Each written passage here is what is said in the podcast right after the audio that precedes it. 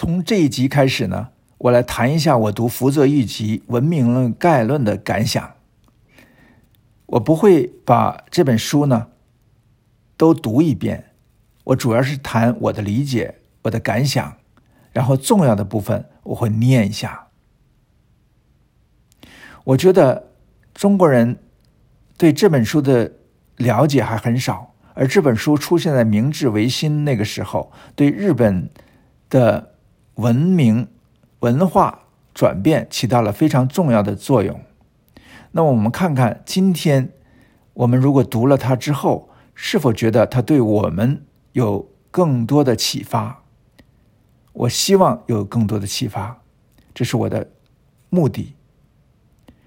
那么我们现在开始是序论，在序论里，我的感觉是这些：第一。文明的进化不是针对个人，是群体的概念，是整个国家，是使得整个国家能够呈现不同景象那样数量和质量的一批人。当然，不是所有的人，也不可能是所有的人。第二，文明的进化不是针对某些人，如仅仅是知识分子，但一定要包括知识分子。第三，文明的进化也不能遗落一批人，比如农民。一国的农民如无文明。这国的其他的人也不可能生活在文明之中。第四，文明的进化急需一批人的努力，如在日本明治维新时代，有明有福泽谕吉及很多明治维新的仁人志士一起努力。第五，文明的进化一定要消灭那些顽固不化的庸人，也要消灭那些似是而非的圣人，如曾国藩。后者同样是文明进化的绊脚石和拦路虎。第六，文明的进化可能最好是出现在某个阶段，比如日本正好在明治维新时有福泽谕吉这样的伟大思想家领导，犹如摩西带领犹太人出埃及。正如福泽谕吉所说，这种体验一过了这一时代，就不可复得。因此，必须认为今天的这个时代是特别宝贵的大好机会，这是他说的。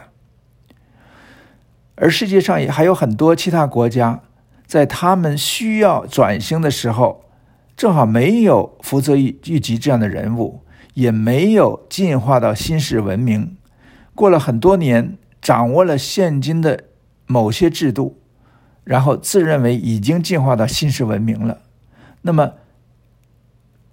他们就会心如粗铁，无动于衷，相信他们自己的所谓的文明就是已经最先进的。但是我相信，永远不会太晚，所以我们今天仍需要努力。第六，文明的进化要有民族的精神，也要有坚定的信心。比如福泽谕吉就写道。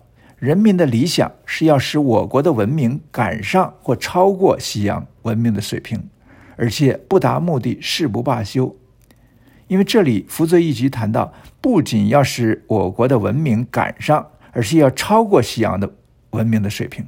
这里他甚至说，日本要超过西洋文明的水平，这样的信心是非常的，呃，前卫的。因为在日本那个时候还在学习西洋的情况，他就已是已经想到要超越。那至于日本现在是不是超越了西方的文明，我们不好下结论。但是我们知道，现在在美国和欧洲等地，所谓的西洋文明也受到了挑战。日本做到了一些，他们的文明是不是比欧美？更好一些，我们不好不好下结论，但是是值得思考的问题。这是绪论我的感想。